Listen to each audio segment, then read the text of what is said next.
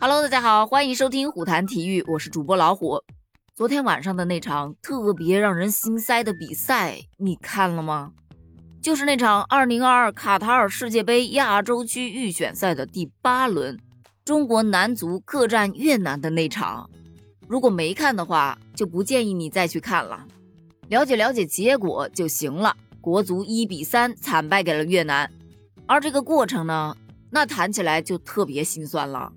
从丢掉第一个球的无语，到丢掉第二个球的失望，再到七十六分钟丢的第三个球的绝望，这个过程可谓是十分的艰辛，就不建议大家再去回味一下了。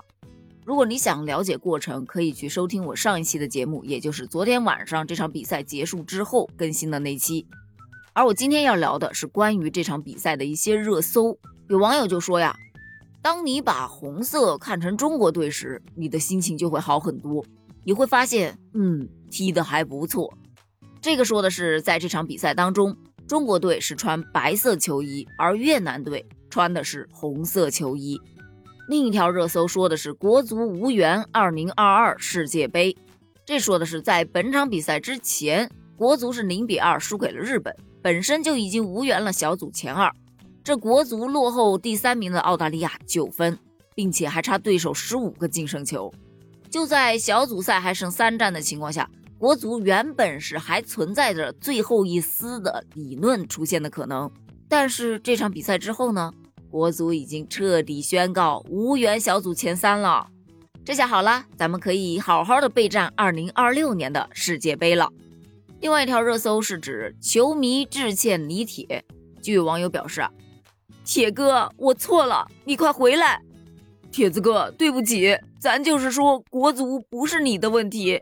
这个事件其实大家都心知肚明啊。李铁十二强赛带队参加了六场比赛，只拿下了一场胜利，而这一场胜利就是三比二战胜了越南队。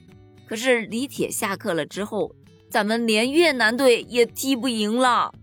还有一条热搜就更打脸了。说越南队现场发红包，这指的是在这场比赛之后，在现场观战的越南总理立马就给越南的球员发红包，一边发一边还在说：“我们今天打得很好，斗志很高，如果能三比零赢就更好了，但是三比一的比分也很棒。”而相比较咱们这边呢，国足退钱的呼声是一波高过一波啊。大家纷纷心疼那些在现场观看比赛的中国球迷们，因为通过直播的视频上来看，现场的球迷脸上都懵了。很多网友纷纷吐槽：这国足是大过年的给越南送礼去了，还送了他们一场首胜。哎呀，这越南可惜了，没能零封国足啊！这男足存在的意义是什么啊？高情商的回复是这样的。留给中国队的对手不多了，建议中国男足以后先跟女足踢，踢不过就别出去了，要不解散吧，去电子厂上班应该也挺挣钱的。这是大年初一呀，说好的不添堵呢。但不管网友们怎么说，你发现一个问题没有？以前李铁在的时候，只要一输球，所有的问题都是李铁的问题。但是现在没有人去说李霄鹏，因为大家都明白，这不是他自己主动想要去接国家队的，说白了就是高层指派。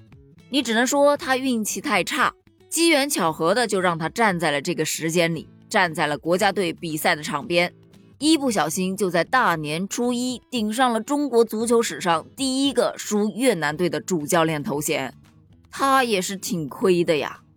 不过说句老实话，他还是比较有担当的。你看，在输给日本队的那场比赛之后，他是把所有的责任都揽到了自己的身上。而在这场比赛的赛后新闻发布会上，他也表示，首先向所有的球迷道歉，输球主要是比赛前的设计出了问题，后续无法补救，这个比分我也是无法接受。队员们非常尽力了，只是赛前激励过度，导致球员的情绪非常紧张。而规划球员呢，他们求战欲望、赛前的训练状态都很好，但是很长时间没有大场的比赛，所以影响了他们的状态。虽说他们没有收获进球，但是拼尽全力还是值得称赞的。另外呢，他还表示，两个后腰和中卫的位置在进攻时离得太近，防守的时候又显得离得太远，这是今天比赛输球的一个主要原因。而对中国足球的未来，他表示，中国足球崛起是迟早的事儿，但是需要一代代的努力。说白了，就是中国足球是可以起飞的，可是不是现在。那你觉得中国足球什么时候才能起飞呢？欢迎在评论区给我留言哦，咱们评论区见，拜拜。